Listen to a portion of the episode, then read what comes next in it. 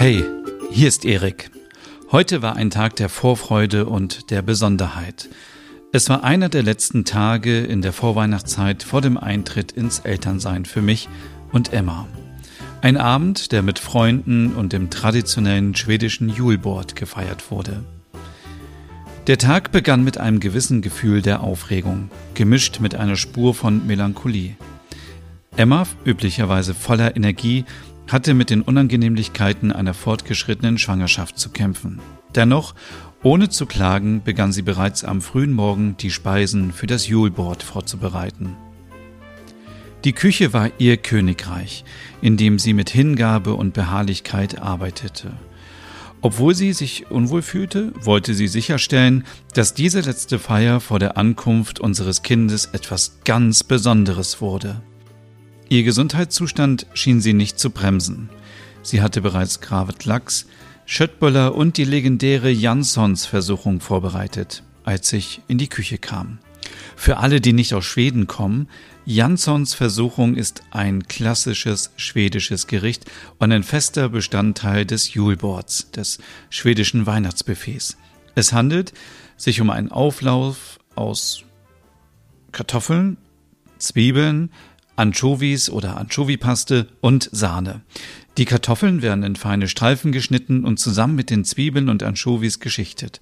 Dann wird alles mit Sahne übergossen und im Ofen gebacken, bis es goldbraun ist.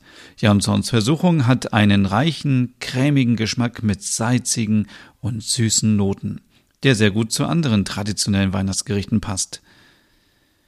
Der Abend brach heran und mit ihm kamen auch unsere Freunde. Es war eine Feierlichkeit, die durch die herzliche Begrüßung und die Freude der Wiederbelebung alter Erinnerungen gekennzeichnet war.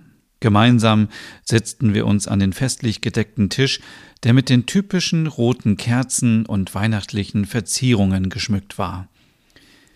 Die traditionellen Köstlichkeiten auf den Julbordtisch brachten uns näher zusammen. Es war nicht nur Essen, es war eine Reise durch die schwedische Weihnachtstradition. Der Kravet Lachs mit seiner zarten Konsistenz und dem Aroma von Dill, die würzigen Schöttbuller und die Janssons Versuchung mit ihrer perfekten Mischung aus Kartoffeln, Zwiebeln und Anchovies. Jedes Gericht hatte seinen eigenen Platz und seine eigene Geschichte in diesem festlichen Festmahl. Die Gespräche während des Essens drehten sich um die Bedeutung des Julbords als Symbol der Zusammengehörigkeit – nicht nur für uns, sondern auch für die gesamte schwedische Gesellschaft. Unsere Freunde teilten ihre Gedanken über die bevorstehenden Veränderungen und die Freude auf das kommende Jahr, in dem unser Kind diesen besonderen Tag mit uns feiern wird. Emma dachte laut, es wird sicher anders sein nächstes Jahr. Ich kann mir kaum vorstellen, wie es sein wird, mit einem schreienden Kind und all den zusätzlichen Verantwortungen umzugehen.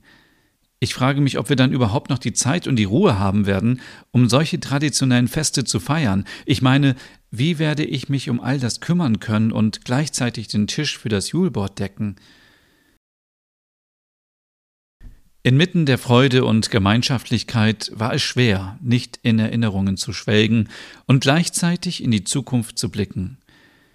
Ich bewundere Emmas Stärke und Hartnäckigkeit, wie sie diesen Abend trotz ihrer gesundheitlichen Probleme und der Anstrengungen der letzten Wochen organisierte und gestaltete.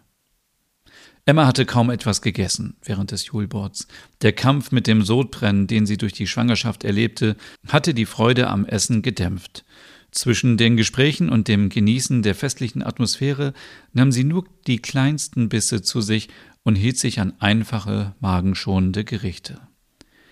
Ihre Gesichtszüge spiegelten eine Mischung aus Freude über die gemeinsame Zeit und einem leichten Unbehagen durch das unangenehme Gefühl des Sodbrennens wider. Das Schulbord war nicht nur eine Feier des Essens, sondern eine Feier der Verbundenheit, der Freundschaft und der bevorstehenden Veränderungen. Der Abend brachte uns noch näher zusammen und ließ uns die Bedeutung von Gemeinschaft und Fürsorge füreinander in dieser besonderen Phase des Lebens spüren. Jetzt, da der Abend sich seinem Ende zuneigte, fühlte ich mich dankbar für diese Momente, die wir heute geteilt hatten. Die Vorfreude auf das kommende Jahr, auf das Fest mit unserem Kind, war greifbar. Es war ein Abend der Wärme, der Liebe und der Vorfreude auf das, was da kommt. Bis morgen.